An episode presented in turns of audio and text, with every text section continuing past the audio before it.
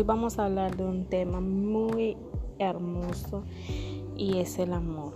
A ver, díganme cuánto lo han encontrado, cuánto lo han sentido, cuánto lo han vivido. Pero hablo del amor hacia el otro yo, hacia la otra mitad que nos debe complementar. Algo difícil porque no todo lo hemos encontrado. De todas maneras, no debemos caer en la desesperación, porque aunque tengan la edad que tengan, en el momento preciso llegará esa persona, la indicada para llenar todos los aspectos de nuestra vida.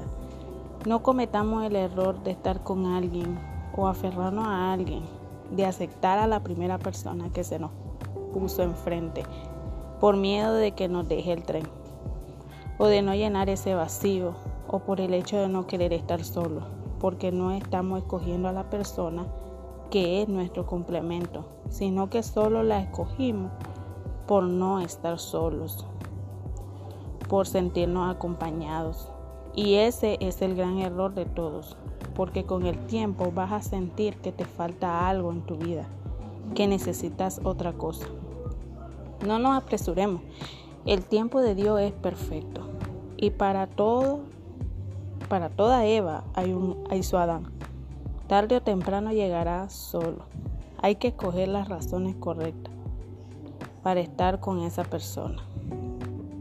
Y esa es que la persona que te haga sentir pleno, confiados, seguros, amados, no, necesita, no se necesita más que eso.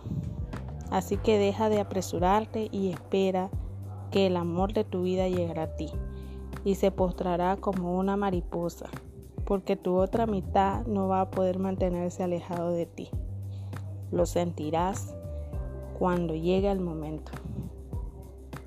Y mientras tanto, vive, vive tu vida al máximo, pero sin desesperación y sin escoger a alguien por error.